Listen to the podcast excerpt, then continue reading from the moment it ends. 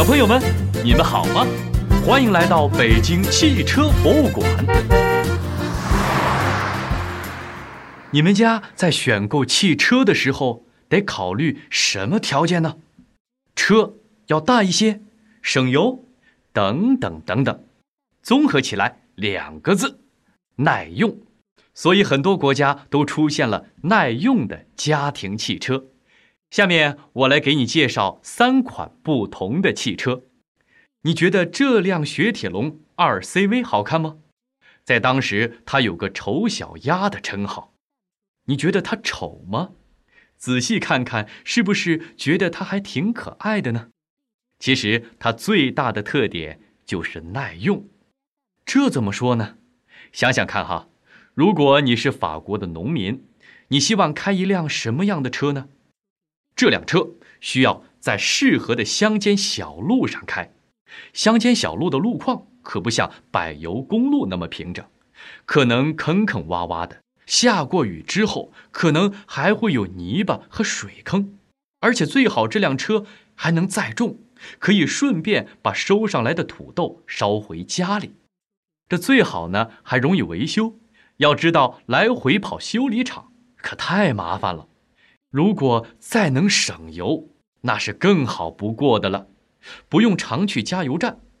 这辆雪铁龙二 CV 就可以满足你的需求。它可以适应坑洼的路况，可以载重，而且驾驶和维修都非常的简单。更重要的是，它还省油，确实是一款非常实用的车。再来看这辆小车。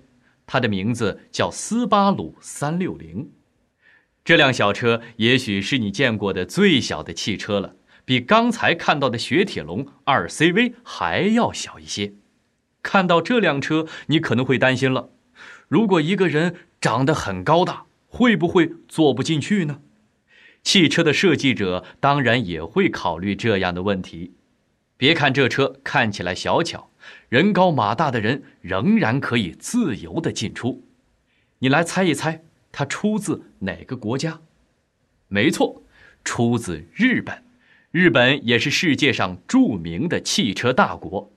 这款车出产的时候，日本的经济条件还不是太好，人们希望有一款省油的车。这辆车小巧的车身长度不到三米，整车的重量只有。四百公斤，开起来非常的省油，加上售价很低，上市后立即受到了当时日本民众的欢迎。我们再来看这辆车，这辆车叫做甲壳虫。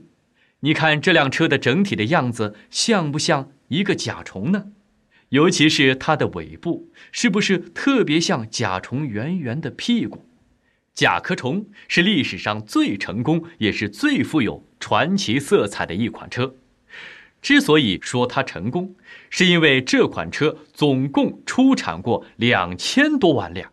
说它传奇，是因为它在第二次世界大战期间曾被改装做过军车，投入战场。